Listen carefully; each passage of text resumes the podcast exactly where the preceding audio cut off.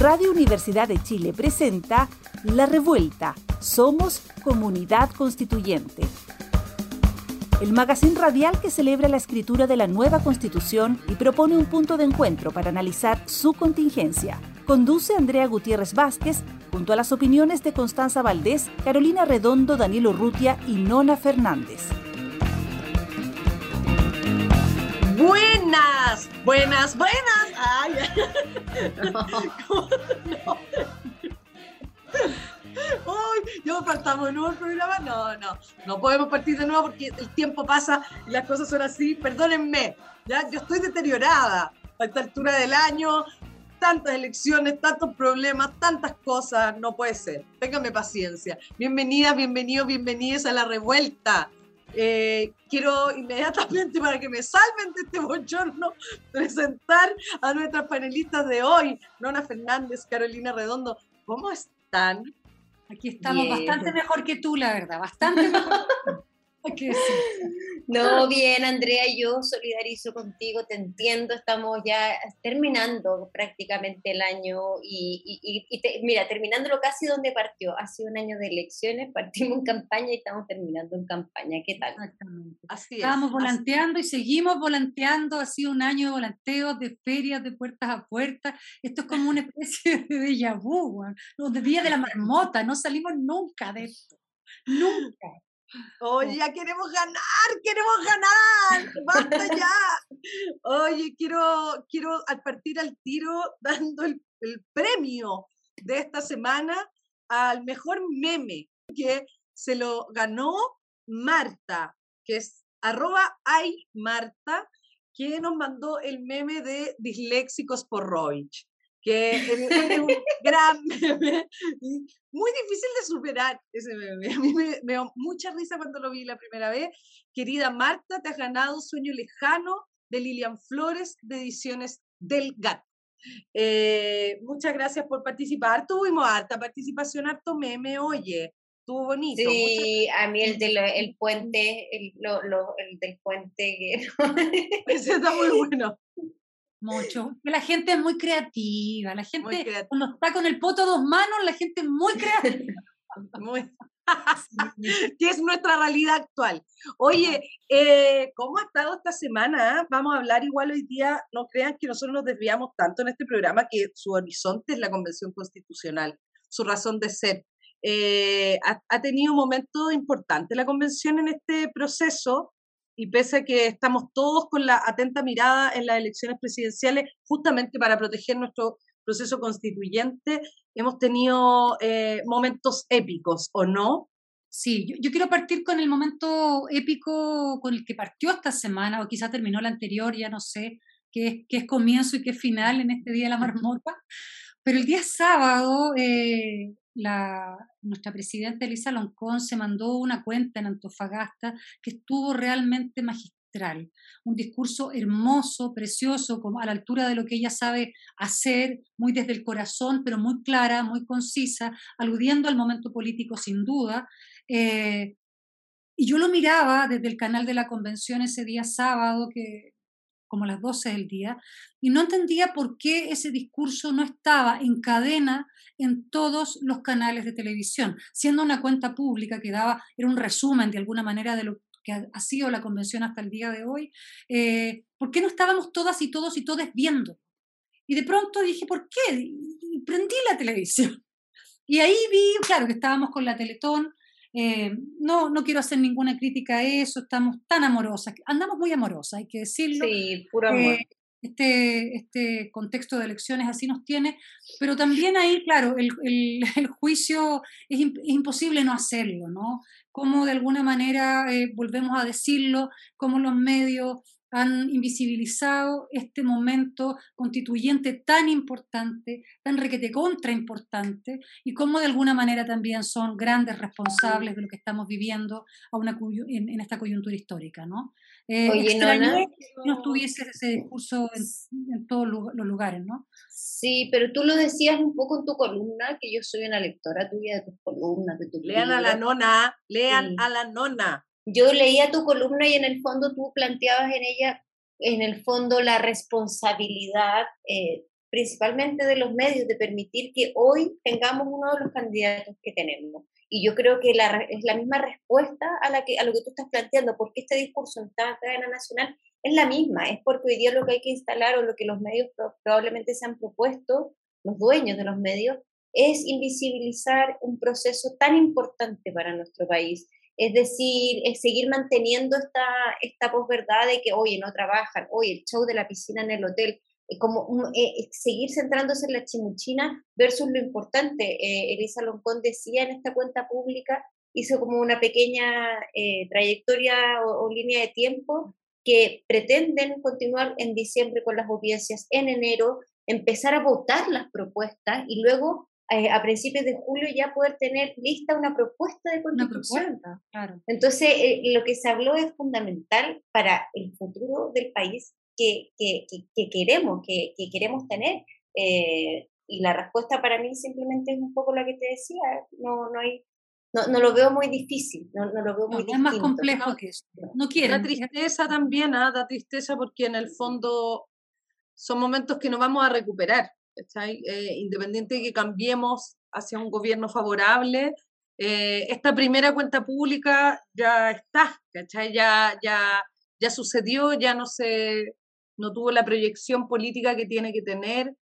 Eh, creo que a, mí me ha pasado que siendo una persona que, eh, que tiene conciencia de lo que significa la hegemonía eh, y el control de los medios, a veces uno piensa, son capaces de llegar tan lejos. Por ejemplo, no sé, me pregunto cosas, no sé si vieron que Constanza Santa María le preguntó el otro día a Gabriel Boric si, si pensaba tener un ministro comunista o una ministra comunista en su gobierno. Y él le dijo, ¿cuál es el problema? ¿Cuál, es tu problema, Constanza? Y, yo me pregunto, ¿le, han preguntado en algún momento a José Antonio Cas, ¿usted va a tener un ministro pinochetista? Ah, no, perdón, tenemos un presidente pinochetista. Todas esas preguntas que no se hacen eh, y que en el fondo eh, conspiran e instalan la impunidad hacia una destrucción de una democracia me parece que debe ser súper frustrante también para, los, para las y los constituyentes, ¿no? Que están ahí rompiéndose el lomo por tratar de generar procesos participativos, porque se sepa lo que están haciendo, los esfuerzos individuales por comunicar los trabajos que realizan, pero es una montaña, ¿cachai? Es, es una cosa muy cuesta arriba, muy compleja, y, y esto teniendo todo para poder hacerlo, teniendo todas las plataformas, eh, no, no, no están parapetados en la concentración de su riqueza y del poder eh, en una disputa que me parece ya deplorable, ¿cachai? Que me, ya llega a ser tan absurda, ¿no? Eh, no digo ridícula porque porque resulta que, que, si la pensamos como algo ridículo, no, no, no, no, tendría la seriedad que está teniendo, desgraciadamente, en este momento. Pero sabes que dijiste algo que, que, se, que, no lo había pensado, pero que se vuelve muy doloroso, el hecho de cómo nos han robado. Nos han robado tantas cosas. Nos han robado un poco lo que hablaba en la, en la columna, cómo nos han robado las palabras, ¿no? cómo nos han secuestrado palabras y conceptos y cómo nos han robado este momento histórico que debería ser una fiesta y que no podemos llegar a vivirlo desde ese lugar. Y evidentemente cuenta pública era una cuenta para estar escuchándola en la, en la moneda, afuera, con grandes pantallas, toda la gente afuera, quienes no estábamos en, en Antofagasta, escuchándolo, juntas, juntos, juntos, celebrándolo. Sin embargo, está completamente secuestrado todo ese proceso, invisibilizado y, puta que da rabia, ¿no? Da rabia. sí, Vamos, a, vamos a tener que ponernos más creativos y creativas, ¿ah? En el sentido, yo sé que no hemos más, más, más, pero lo digo, lo digo con la convención, es que me pongo a pensar, pues, ¿qué, qué puede hacer uno para mejorar? Que, pucha, quizás tenemos que proyectarlo en las plazas, ¿cachai? Quizás tenemos que, ¿me entendí? Sí, o sea, a mí me pasa que se me, lo que dice la nona es, muy cierto, a mí se me empieza a volver eh, complejo informarme, porque la vida en la que vivimos, esta vida sobreexplotada también, eh, no, me, no me permite poder realmente estar eh, eh, enterándome, informándome, insumándome como quisiera de este momento, de este proceso. Y convengamos también que cuando yo prendo, a veces cuando lo hago, las noticias, eh, no logro desprender más que chimuchina. Claro, no, logro informarme. aclaremos una cosa con la chimuchina, claro, tú delante citabas el, asunto de la piscina, que no, es chimuchina siquiera, es, una mentira. mentira barata.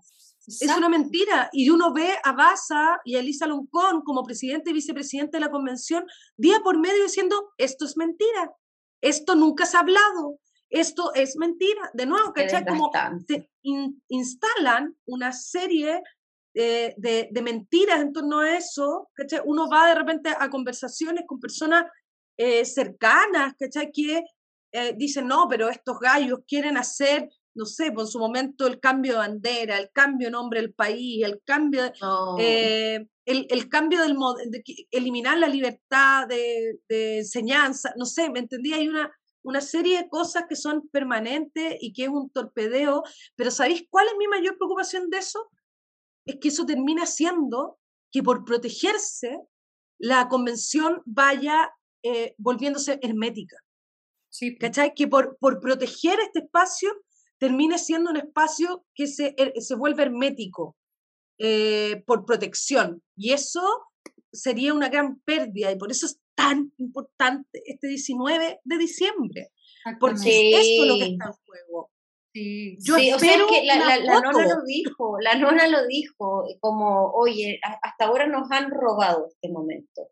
Tenemos la oportunidad de revertirlo. Eh, y yo creo que eso también es, es, fundamental, es algo que nosotras decimos cada vez que podemos. Yo lo digo en la calle, yo lo digo cada vez que volanteo, pero, eh, pero qué difícil, qué complejo es, porque incluso cuando tú decías, Andrea, y gente cercana a ti, te, te, te pilláis con, con comentarios eh, eh, muy influenciados por las noticias falsas en personas cercanas, yo encuentro que se empieza a volver un camino súper cuesta arriba, incluso para uno que está desde afuera desmintiendo esas mentiras y uno ni siquiera eh, está dentro, uno no trabaja en la convención, uno somos ciudadanas que queremos de verdad poder habitar un país mejor. Yo creo de verdad y espero y, todo mi corazón y mi fe está puesta en que en marzo, cuando exista un cambio de mando, cuando Gabriel Boric asuma como presidente de este país, podamos tener eh, un proceso eh, de cambio de constitución, un proceso eh, constituyente que sea ciudadano y ciudadana, que se abra efectivamente,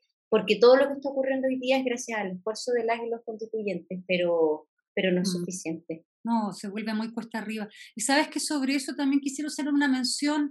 Hoy día es 10 de diciembre, hoy día se cumplen años de la Declaración de los Derechos Humanos eh, en París, el año 1948, eh, en una asamblea de las Naciones Unidas, se, se inventaron estos conceptos, se inventaron estas palabras, se inventaron estas ideas para protegernos, para protegernos de la brutalidad de los sistemas, ¿no? Eh, ha pasado cuánto tiempo y nosotros aquí en Chile estamos eh, discutiendo la validez de esos derechos humanos, con un candidato que hasta el día de ayer quería eliminar el Instituto de Derechos Humanos, porque así lo dijo, que la vocera dijo, no, lo vamos a devolver, pero este Instituto de Derechos Humanos va a ser mucho más democrático y va, y no, y va a defender los derechos humanos no solamente de, la, de los ciudadanos que son víctimas de las fuerzas estatales. Textual, lo escuché, lo dijo. Eh, 1948-2021 estamos todavía pegados en la ignorancia con respecto a esas palabras que nos protegen, cuando deberíamos, lo, que se debería estar eh, problematizando en este minuto es, no sé, no, no, no problematizar sobre los derechos humanos que deberían ser nuestro desde, sino que, no sé, problematizar sobre los derechos de la tierra, sobre los, los derechos de los ríos, de los lagos, de los bosques. Ese debería ser nuestro problema urgente. Sin embargo, todavía estamos con, esta, con este retroceso. Eh, creo que la elección del 19 es tan importante por eso, porque nos habla de un retroceso civilizatorio. No, es eh, no solamente poner un, un límite al, al, avance humanitario, sino que retrocederlo. Retrocederlo al año 1948, donde estábamos recién problematizando la idea de qué eran los derechos humanos. Esta gente no entiende lo que son los derechos humanos. Entonces es demasiado el retroceso es demasiado lo que está en juego, es demasiado básico lo que está en juego. Quería solo decir a propósito de lo que decía la nona, que creo que la leyeron, ¿ah? Porque ha sido interesante ver cómo se va la conquista de, de, o a la reconquista y la recuperación de palabras como libertad, ¿cierto? Eh, que, ha sido tan usada, tan manoseada, tan distorsionada eh, por, por, la, por la ultraderecha eh, en esta, y que realmente permea eh, en muchos espacios el, hecho de la pérdida de libertad, ¿cierto? Y cómo eso se, se distorsiona y finalmente todo se vuelve como una frase simple y sencilla que nos quita el sentido de, profundo el que está cuando, cuando, cuando hablamos, ¿cierto?, de, de, esa libertad y me ha parecido muy interesante la reconquista de eso. Eh, cuando la, lo vi en la franja el otro día, se lo escuché también a Boric el otro día, cuando, cuando dicen y señalan qué es la libertad, se lo escuché a Mile Schneider también hace dos días atrás, que también es algo que me gustaría que comentáramos. Ya, Carito, perdón.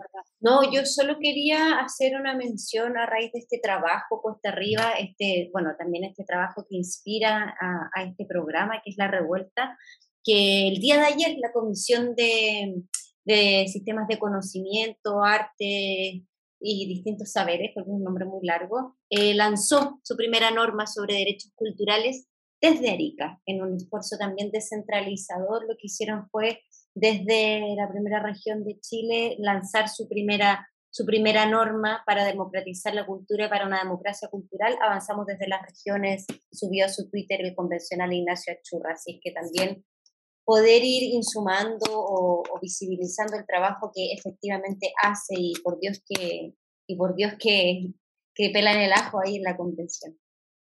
Totalmente. Oye, y, y, lo otro que yo, yo quería mencionar era el tema, de decir lo que, no el tema, lo que sucedió eh, con la, reaparición de Kaiser, que seguramente ya nos vamos, a, empezar a, nos vamos a empezar a acostumbrar a, que cada vez que hable eh, eh, va a haber violencia sobre la mesa, ¿no?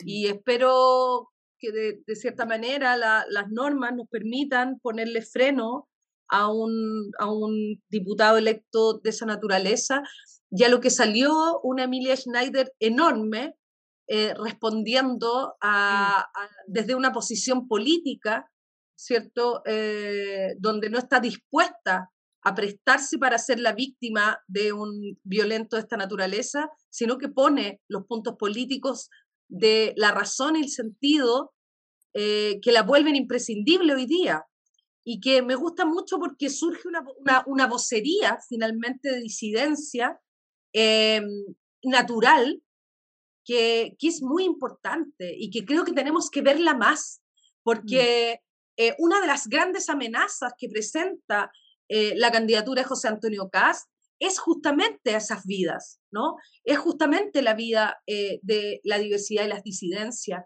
Y eso creo que no hemos puesto la suficiente énfasis en lo que significa tener a esta parlamentaria que además es una tremenda política, es decir, tiene un nivel de lucidez eh, impactante eh, en, su desempeño y, la verdad es que encuentro tan violento eh, el tener que enfrentar ese tipo de debates, ¿no? Y no poder tomar los debates del futuro, sino que tener estos debates del pasado, estos debates del retroceso. Chile ha decidido en alguna parte de su cabeza retroceder con estas fuerzas políticas. Oye, perdón, y, no solo Chile, yo creo que también hay ciertos espacios de Latinoamérica donde sigue pasando. El otro día vi un video de Ofelia Fernández, que es una legisladora de, de la Ciudad Autónoma de Buenos Aires, donde en el fondo lo decía con todas sus letras, basta de esta violencia a la que están acostumbrados por distintos medios, aquí venimos a legislar. Entonces mm. ya basta, basta. Esto, y debe ser sancionada la violencia. Totalmente. Oye, chiquillas, eh, vámonos al anuario de esta semana. El anuario de la semana. Hoy vamos a conocer a Constanza San Juan, que tiene 35 años, es licenciada en Historia, activista socioambiental eh, y vocera de la Asamblea por el Agua de Huasco Alto. Integra el movimiento por el agua y los territorios, MAC, y la Coordinación de Territorios por la Defensa de los Glaciares. Eh, una de sus máximas alegrías del último tiempo fue que en septiembre de 2020, cuando celebró junto a la comunidad del Valle del Huasco el fallo que decretó la clausura del megaproyecto minero Pascualama, es decir, una tremenda activista. ¿Y cuál vendría siendo su anuario, chiquillas? Apodo, Cota, se escribe con Q-O-T-A, palabra quechua para lago y se la dio una compañera de Bolivia. Oh. Regalo útil, computador con batería infinita o un chocolate que no se acabe. Me sumo. Frase célebre. Stop the world. Para el mundo. Nombre de mascota, Fito, su único perro, Melian, su única gata, ambos muertos. Oh. Hoy sus mascotas son de la familia que la acoge en Atacama, Magdalena, Canela y Pompom. Mm. Signo zodiacal, Virgo. Amor platónico, la Pachamama, naturaleza, Can y Amán. Y su sueño frustrado, ser arqueóloga. Esa, ahí estuvo el anuario, qué interesante, viste que nosotros aquí le hacemos todo el aporte para que ustedes vayan conociendo a fondo, a fondo en nuestro anuario a las, los, les constituyentes. ya. Entonces, oye, eh, chiquillas, que te, yo estoy nerviosa ya, estoy nerviosa. mucho, mucho. ¡Ah! Nos vamos a comerciales porque volvemos con nuestra tremenda invitada de hoy, que es Irina Caramanos. Vamos a comercial y volvemos con nuestra entrevista en La Revuelta. Ya volvemos. Sigue en La Revuelta. Somos comunidad constituyente Radio Universidad de Chile 102.5 FM.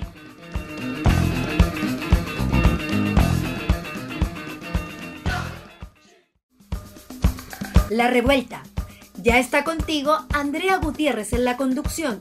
La acompañan Nona Fernández y Carolina Redondo. Ya hemos, llegado a otro nivel.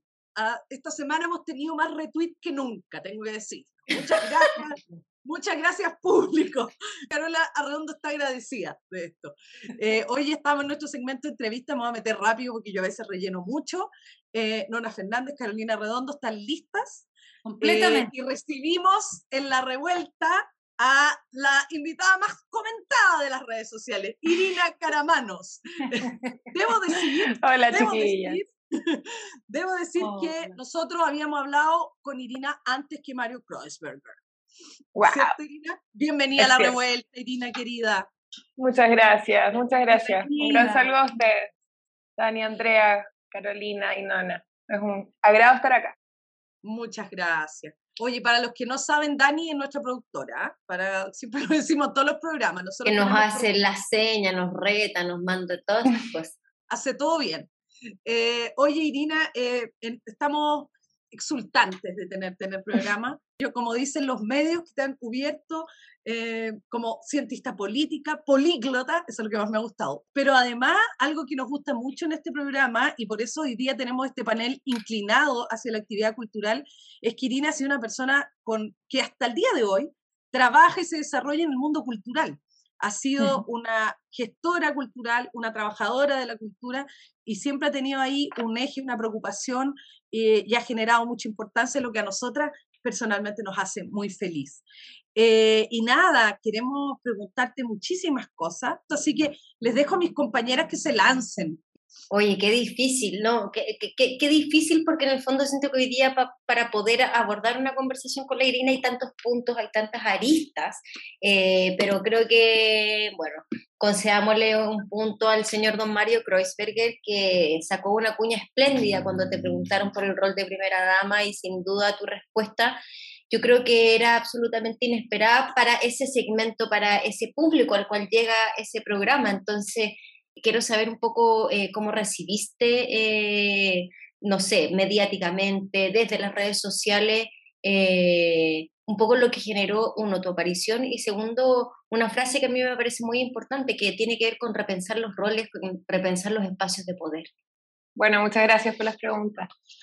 Em, respecto a la, de la exposición, em, es totalmente algo nuevo para mí. O sea, presenta un desafío muy grande y también una responsabilidad que, que también me tomo y me he tomado como con mesura. Em, creo también súper importante recalcar que yo estoy acostumbrada eh, a trabajar desde el colectivo, entonces eh, en general siempre he trabajado un poquito tras bambalinas, eh, hemos tomado iniciativa con ciertos proyectos, por cierto, coordinado distintas como plataformas de talleres o, o iniciativas de proyectos de ley pero cosas que en el fondo van hacia el trabajo en, en colectivo y que en el fondo eh, tratan de levantar a otros liderazgos eh, en la política. Em, entonces esta novedad es para mí, por supuesto, eh, estar un poco expuesta en este momento, pero sí, es, sí me es muy familiar el, el lenguaje político, ¿cierto? Como el ritmo que tiene esto. Y, y obvio que es difícil a veces, pero pero estamos claramente juntos eh, en esto con Gabriel, pero también con, con, todo el proyecto que se está llevando adelante. La verdad que eh, este tipo de preguntas, por supuesto, que adelantan escenarios que, que habrá que discutir todavía más en profundidad, eh, porque lo importante en realidad es lo que está en, juego hoy día. O sea, todavía nos quedan eh, días en que está, digamos, en, a prueba mm, básicamente nuestro, nuestro modelo de democracia. Eh, y por ende creo que, que es muy eh, alentador también ver cuánta organización se ha generado en torno a, a, poder defender nuestros derechos, a plantear nuestras iniciativas con más fuerza y eso de manera autogestionada, ¿cierto? O sea, ha pasado, ha sucedido espontáneamente que muchísimos eh, grupos de personas, territorios, sectores, muchas organizaciones feministas, de mujeres, de disidencias, eh, han apoyado la, campaña, la candidatura y por supuesto también poniendo por delante qué es lo que está en juego. Entonces, eh, junto con toda esa fuerza es que también aparece esta exposición, entonces en realidad la adrenalina es como múltiple. Eh, eso podría decir respecto de, digamos, de la, del momento y cómo se siente. Estoy también muy emocionada por poder lograr dar un paso que yo creo que complementa un poco las transformaciones que, que hemos visto en los últimos años que es esta propuesta de gobierno que tenemos, eh, porque así se, se hace en cadena nuestra, nuestra, nuestros, los cambios que venimos a plantear y que por supuesto además vienen eh, ya desde generaciones eh, generándose, pero que ahora empiezan a cuajar en un momento muy crucial, yo creo, en la historia de, de nuestro país, sobre todo desde la vuelta a la democracia. Entonces, en verdad, como que la emoción, insisto, es una mezcla entre lo, en lo que significa la exposición que, que en mi caso no quisiera verla como algo tan individual, o sea, creo que, que, esa exposición de mi persona eh, ojalá sirva para exponer temas, exponer, eh, digamos, eh, qué es lo que significa también desde mi perspectiva, en ese caso aportar desde mi perspectiva sobre qué significa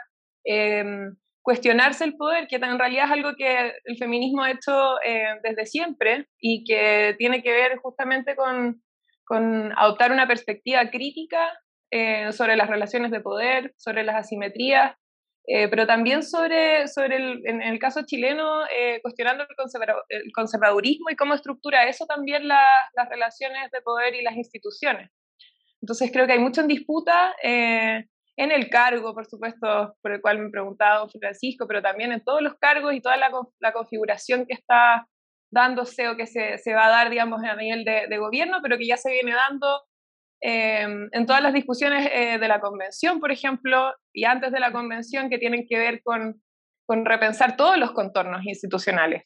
O sea, el plano normativo de nuestra vida está completamente em, en este momento moldeable.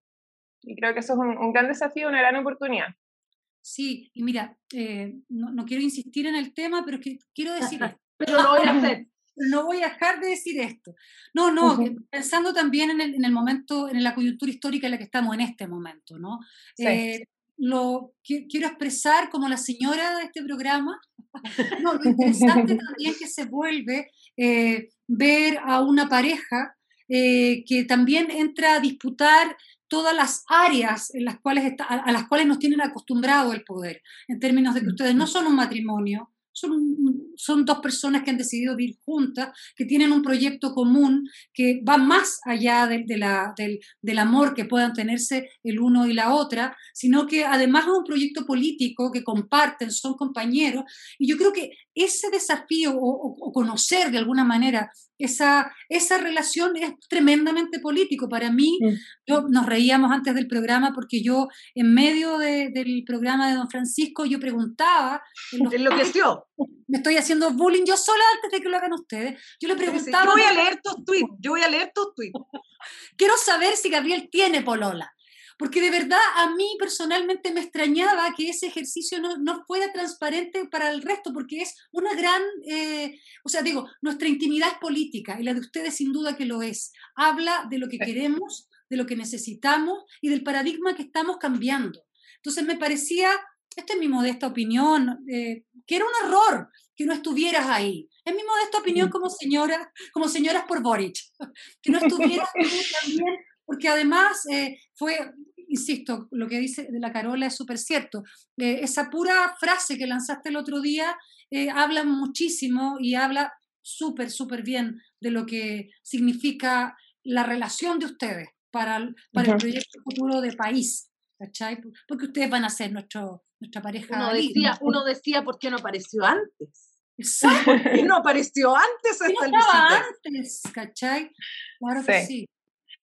Sí, sabes que eso es súper interesante. Em, creo que así como todas las, muchas cosas, eh, hemos individualizado eh, y compartimentalizado incluso el amor, las relaciones, ¿cierto? Entonces vemos quizás como el tema del amor como una cosa muy, muy rosa, eh, pero a la vez em, poco, poco porosa, eh, y a mí me gusta mucho eh, hablar de este tema porque en realidad yo creo que más bien eh, embarcarse en una relación, sostenerla, compartir, ser compañeros, cuestionarse cosas juntos, imaginarse un mundo distinto juntos, tiene absolutamente todo que ver con descubrir al otro, tiene que ver con, con escuchar, tiene que ver con una actitud y una predisposición que creo que también eh, es muy política porque además el tipo de política que hacemos es un poco así. O sea, creo que para descubrir a otro o a otra hay que desprenderse un poco como del yo, como de, esta cosa eh, no solamente individualista, sino que también em, un poco disciplinada de lo que se supone que es una relación, de lo que se supone que soy yo. Eh, uno queda un poco al descubierto, quizás sobre todo en las relaciones de pareja, em, al abrirse a realmente eh, empatizar. Y creo que ese ejercicio es bastante parecido al ejercicio político. Entonces, en ese sentido, creo que, no, digo que sea lo mismo, lo, que digo es que, es que me hace todo el sentido de que, en el fondo, con repensar el poder en la política, también eh, hablemos de otra manera quizás de las relaciones interpersonales y, las relaciones afectivas. Em, no sé si eso te, te, hace sentido, pero, pero es un poco como yo lo veo al menos. Eh, creo que es un gran desafío siempre em, llevar una, una, relación adelante. Em, en, en, el caso nuestro, en realidad, eh, es muy múltiple la, la, la, relación y los planos en los cuales ella habita que son eh, muy de proyección hacia el colectivo, a la vez de ser, por supuesto, una relación privada, en eh, ciertos elementos de aquella relación privada van a permanecer en ese ámbito, pero, pero en el fondo a lo que voy es que creo que hay una actitud, una predisposición ante el mundo que, que construye eso como uno se relaciona con el mundo y cómo se relaciona con las otras personas eh, y ahí creo que hay una coherencia muy grande entre lo que nos apasiona eh, a mí y a Gabriel eh, de querer proyectar, por supuesto, que una mejor sociedad y, y, así también, así de complejo creo que es, o sea, las relaciones y construir política. O sea, es una cuestión que está en disputa, es dinámica, va cambiando. Este año hemos cambiado muchísimo. O sea, ha sido un, un desafío muy grande ante la flexibilidad de lo que de lo desconocido. Al final, todas las cosas nuevas son, son un desafío y, creo que la, predisposición y la fascinación también eh, de ambos está en ese lugar. Totalmente. Oye, Iri, eh, yo me voy a salir de este horizonte. Ay, yo, yo, yo, estoy, superada de estas cosas.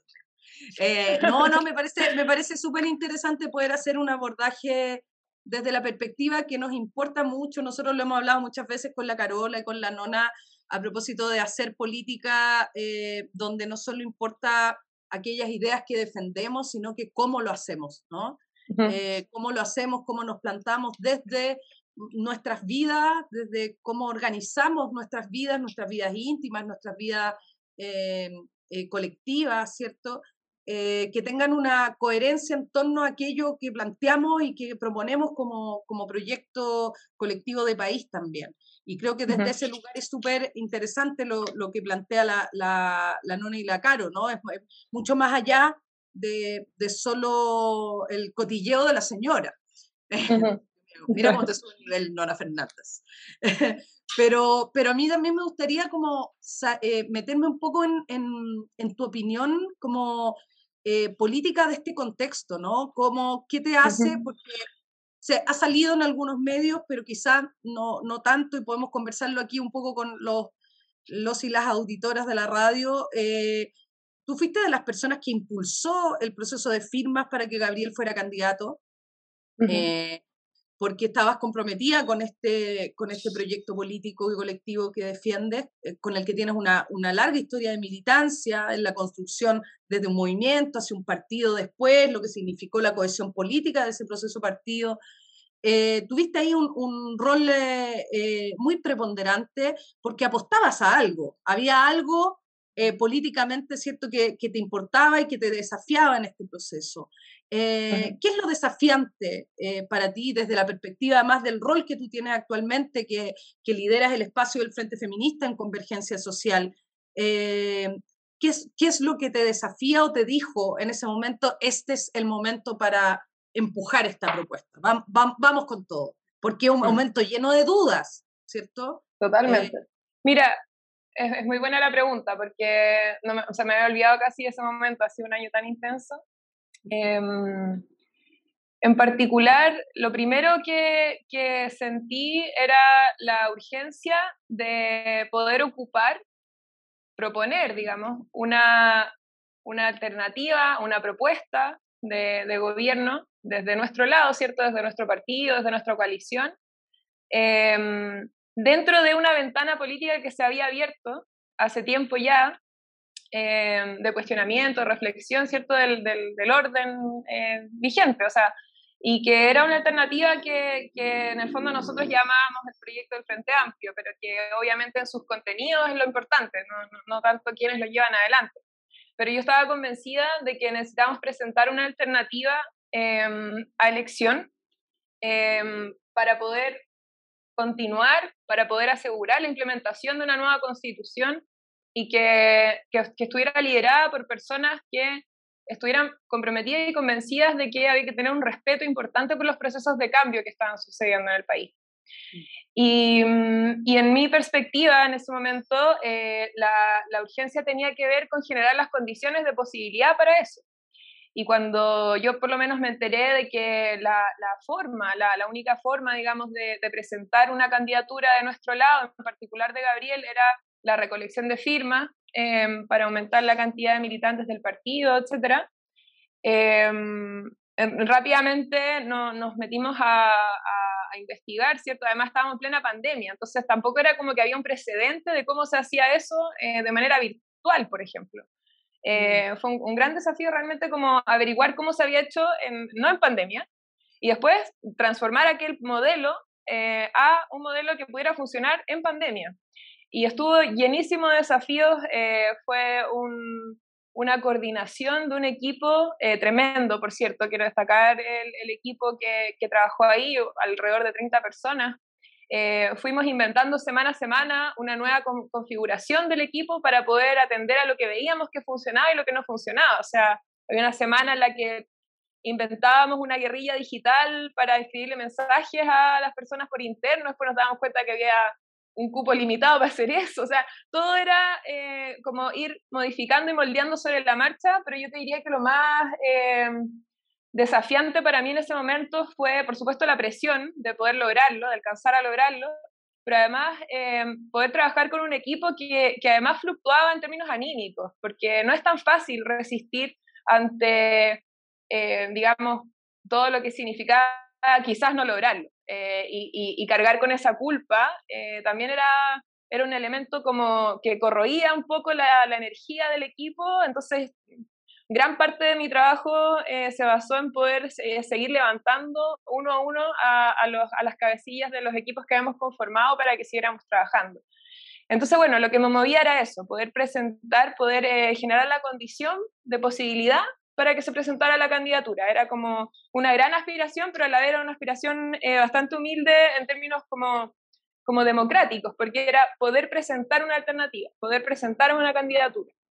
Eh, y creo que, creo que el proyecto se lo merecía, más que las personas que lo conformaban. Entonces me, me parecía una, una, urgencia, un sentido de responsabilidad muy fuerte poder eh, llevar eso adelante. Pero en este ordenamiento de segunda vuelta y en este ordenamiento de, de, de fuerzas políticas, eh, ¿Cuál es tu, la temperatura? ¿Cómo lo ves? ¿Cómo lo sientes? Eh, yo creo que esta segunda vuelta eh, ha tenido cosas notables, y que así recorriendo con la Ruta de la Esperanza, como tiene un montón de, nuevos componentes, pero, pero tú que estás ahí adentro, que, que acabas de decir, oye, llegamos lejos y realmente llegaron muy, muy lejos, ¿cómo lo sientes?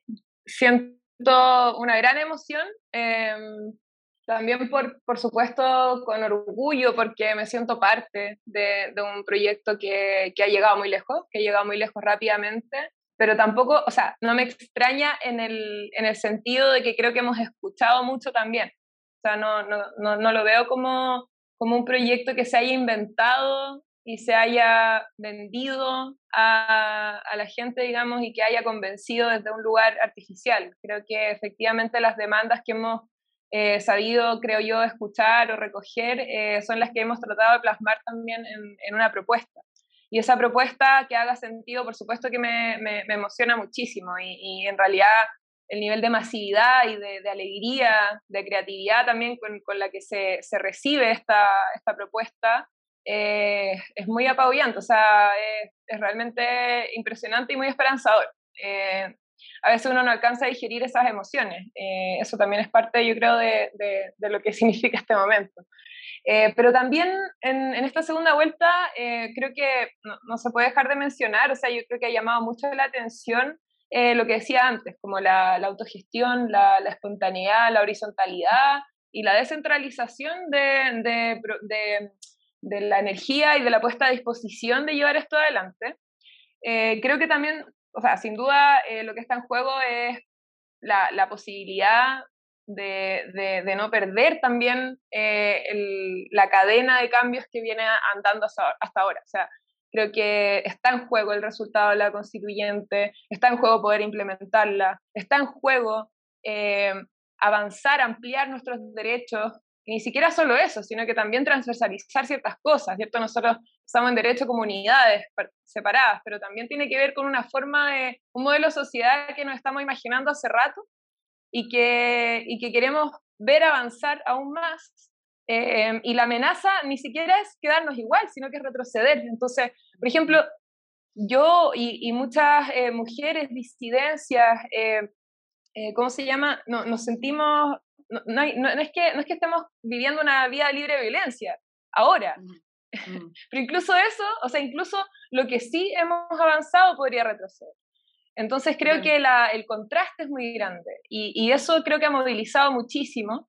Eh, y creo que son las dos cosas, o sea, ha movilizado el no querer hacer retroceder, pero también ha movilizado el, el, el horizonte que se está planteando, que es bastante eh, es un imaginario que yo creo que lentamente hemos ido construyendo toda, toda, todas y todos juntos, eh, que todavía por supuesto tiene que concretarse y eso tiene que seguir siendo colectivo, eh, pero creo que, que, es muy distante eh, la imaginación de una sociedad o la otra y creo que eso Totalmente. moviliza mucho.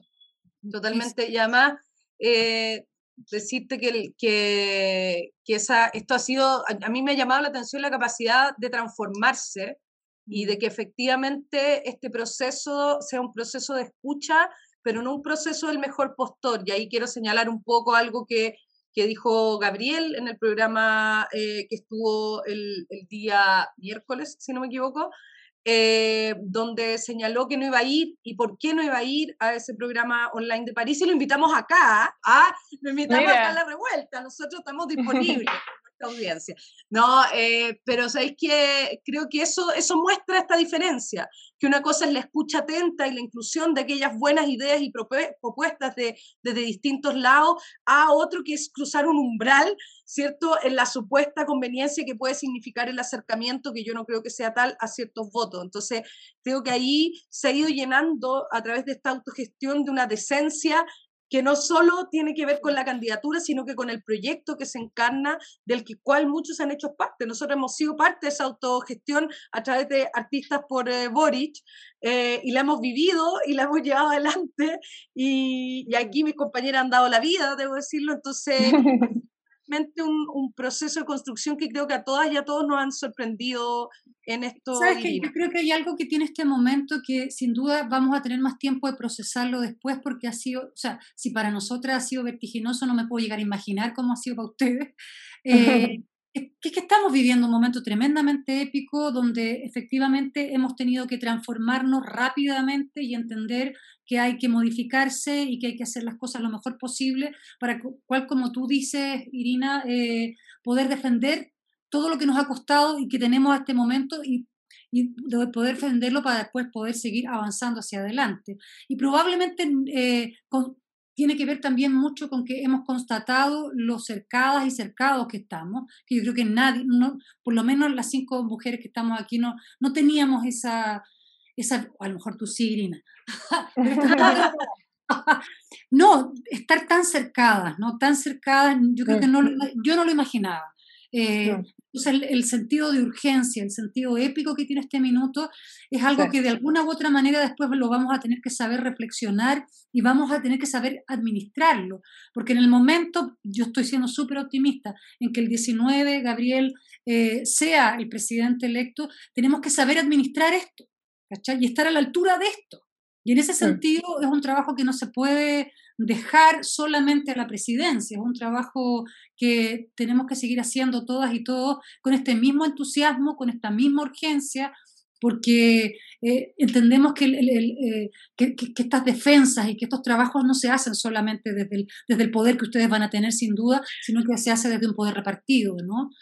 Y eso es que es, justo, es justamente eso, o sea, eh, algo que me convence mucho de nuestro proyecto em, es que, por eso también lo decía el otro día, eh, el poder del que hablamos y ojalá del que sigamos hablando, eh, en realidad es para poder distribuirlo, o sea, redistribuirlo y no, no como distribuir instrucciones de cómo hacer las cosas, sino que realmente repartir poder significa repartir la toma de decisiones sobre la propia vida, sobre la vida de la comunidad, sobre el territorio, para eso, ahí dentro de eso entra descentralización, entran los puntos de cultura, entra todo lo que tenga que ver con que no hay, no hay una, no debiera haber una relación eh, tan vertical entre la ciudadanía y el poder que ejerce un gobierno, por ejemplo, sino que hay que continuar, yo creo, eh, moldeando esto eh, de manera conjunta. Y eso implica que toda la energía que se ha levantado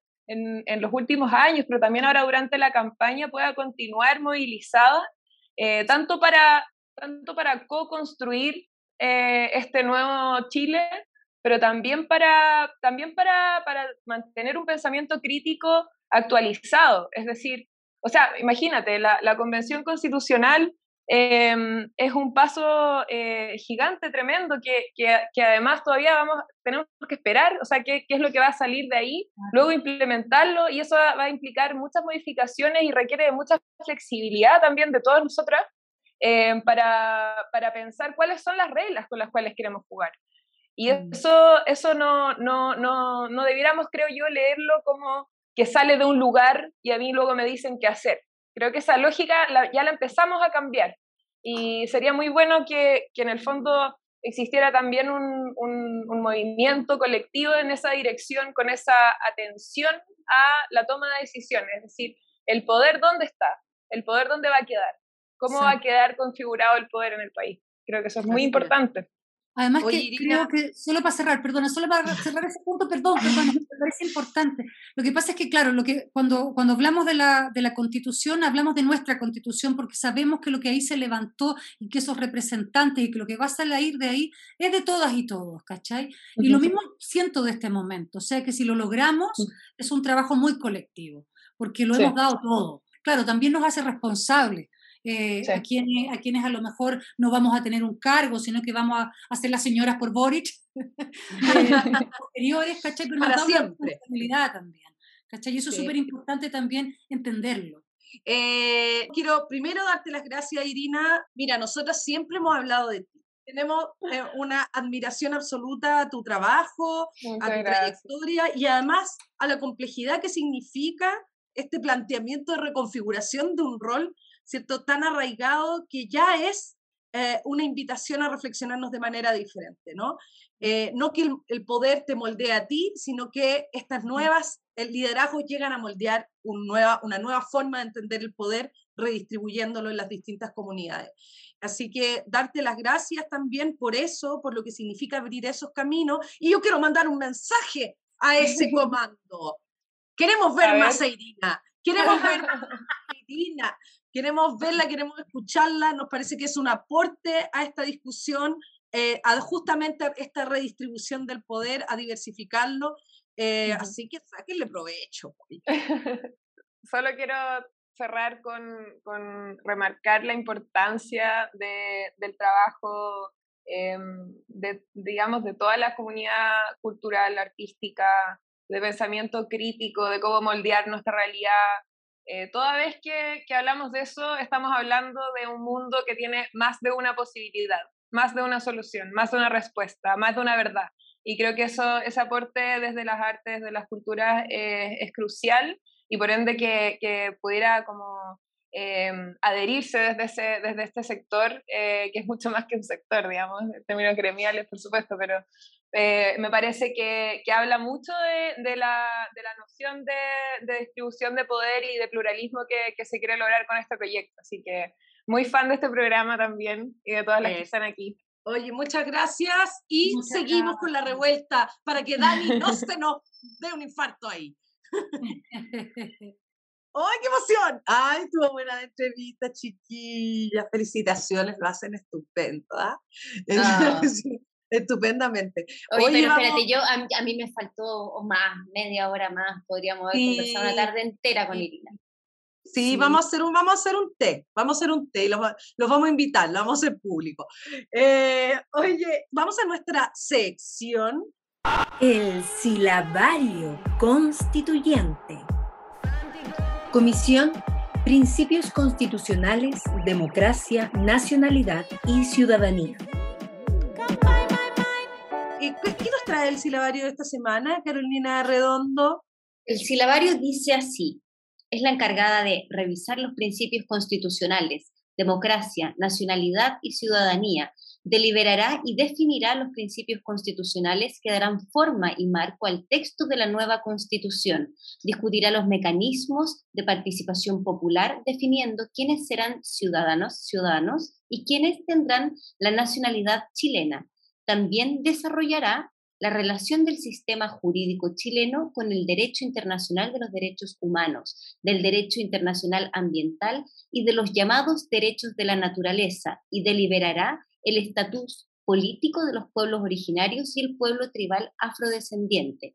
Está integrada por 19 constitucionales. La coordinación está a cargo de dos mujeres, Beatriz Sánchez del Frente Amplio y Erika Portilla del Partido Comunista. Muy bien, muchas gracias, Carolina. A mí siempre me ha llamado la atención esto Beatriz Sánchez Frente Amplio, pero ni un partido. Ella milita en todo el Frente Amplio, Beatriz. ya, eh, siempre me da risa eso. Oye, eh, esta semana, eh, vamos a volver a la frase, dice así. Han cambiado muchísimas cosas y creo que así también hay que repensar el poder y las relaciones que emergen de él. ¿Quién dijo esta frase? Usted lo responde y se puede ganar qué cosa, Nona Fernández? Se pueden ganar el libro Debemos ser felices de Rafaela Laor, publicado por la editorial Montacerdo, una tremenda narradora joven uruguaya. Así es. Entonces, yo voy a participar porque yo sé quién dijo esa frase. Ah, oye, chiquilla, ha sido un gusto compartir con ustedes. Estuvimos bien feministas hoy día. Sí, muy bueno, estuvimos muy, regias de feminista. Eh, quiero invitarles a que lo pasen regio este viernes. Y eh, tenemos un podcast para terminar este capítulo que se llama Hay para todos, para todos, eh, de Camila Lever, la dramaturga nacional, y es interpretado por la tremenda actriz Coca Miranda. Chiquillas, nos vemos pronto y hasta la próxima semana a nuestros revoltosos. Hoy sí, previo a las elecciones. Sí, gran programa será ese, ¿eh? nervioso. Chao. Va a venir Boric, les digo el tiro, ¿ah? Ah, no, no. chao, chao, chao, chao. Hay para todos. El sol no se agota. El viento es tuyo y mío. Vamos, Vamos aprendiendo juntos. Hay cosas que solo se multiplican, como el amor, como los pajaritos, como los pajaritos. Me lleno de mar. Me lleno de mar y vienes con el río. Si te enseño a bailar, ¿me enseñas a escribir? Saquemos la mesa de club.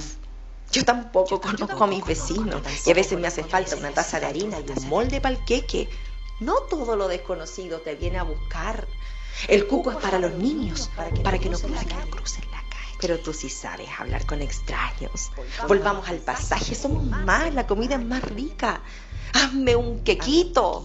Donde comen dos, comen tres. Una pechuga más, una pechuga menos. Tranquilo. No pasa nada. A mí también me gustaría ser una vaquera en mi caballo, galopando por la amplia pradera, campo abierto. No me, quiero, quedar encerrada. También quiero ver la noche, quiero, poder caminar bajo quiero el cielo oscuro y saber que voy a despertar al otro día para ver la mañana. Quiero llegar a ser grande, quiero trabajar y hacer cosas lindas, ayudar a mi mamá y devolverle la mano. Devolverle la mano hacer de un país de norte a sur, de la cordillera al mar, apapachados, Vamos para adelante, vamos para adelante. ¿Para qué caminar para atrás si podemos armar lo que siempre soñamos? ¿Para qué caminar para atrás si podemos armar lo que vamos para adelante? ¿Para qué caminar para atrás? ¿Para qué caminar para atrás si podemos armar lo que siempre soñamos? Radio Universidad de Chile presentó La Revuelta. Somos Comunidad Constituyente. El magazine radial que celebra la escritura de la nueva constitución y propone un punto de encuentro para analizar su contingencia.